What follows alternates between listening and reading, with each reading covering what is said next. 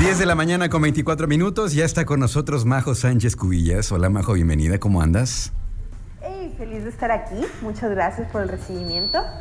Oye, Majo, eh, eh, hemos hablado aquí de la importancia de la primera impresión y son muchísimos elementos que juegan un papel importante en esta primera impresión. Ya hemos hablado de la vestimenta, ya hemos hablado de cómo te presentas y algo bien importante y fundamental es el nombre, ¿no? ¿Qué, qué importancia juega al momento de causar una primera impresión?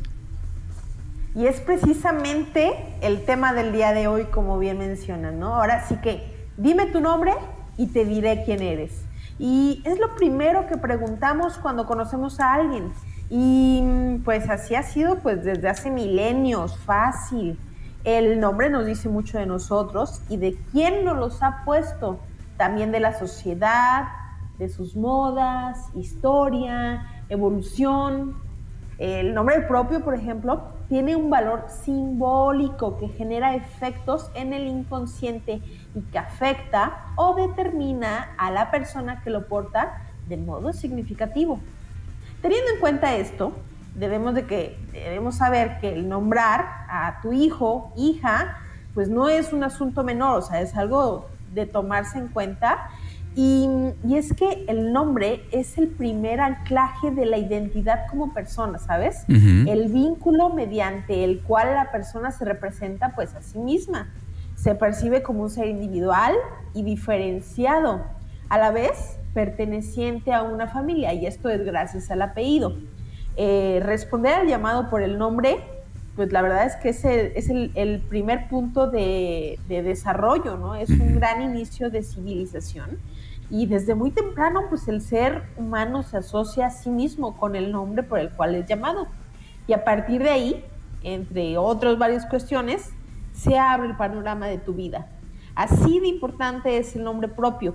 Okay. El nombre nos habla del sujeto, nos habla del nombre, nos habla de quienes lo eligieron, eh, de la historia, el lugar, la moda, la época. Y, y, si el nombre fue puesto por alguien o algo, ese alguien eh, está de un modo presente en el inconsciente de quien lo porta, ¿no? Uh -huh. Y llevar un nombre también es un honor. Eh, llevar, llevar un nombre de otra persona también es un honor, es una tarea no tan sencilla, ¿no? Llevar un nombre de una persona pues que ya se conoce es un reto, ¿no? Y, y como te comentaba hace un momento fuera del aire, en la sociedad mexicana se, hay de dos tipos.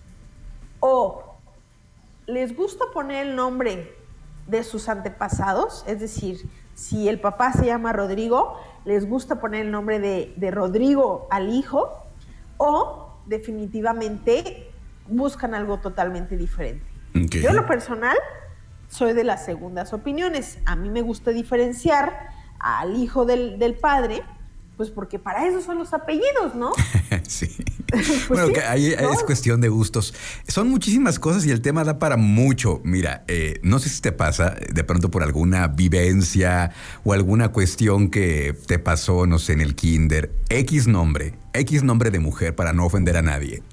Ajá, eh, ajá, ya sí. para mí tiene una connotación negativa y a lo mejor la chava ni siquiera es así, pero por alguna situación, y hablo en mi caso particular, por alguna situación, ese nombre lo rechazo y, y, y, este, ya sé que estoy mal, pero, pero también tienen esta carga ya sea positiva o negativa ciertos nombres. ¿No te ha pasado? ¿No te ha pasado? Sí, totalmente. Pero ese es el inconsciente hablando Ajá. del recuerdo que traes de otra persona. Sí, sí, sí. Ahora, la tarea es hacerlo consciente para darle una segunda oportunidad a esa nueva persona que para bien o para mal tiene un nombre muy parecido a otra persona que no te caía tan bien, ¿no? Exacto. Entonces, es, es, es un trabajo muy importante, es un, un, un, trabajo muy importante cuando uno es padre y está pensando en el nombre del hijo.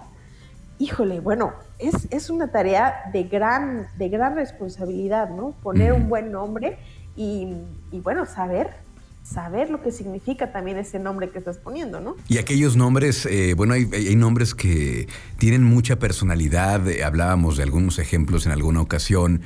Eh, pero hay, hay nombres eh, con, mucha potencia, con, personalidad, con presencia más que otra cosa.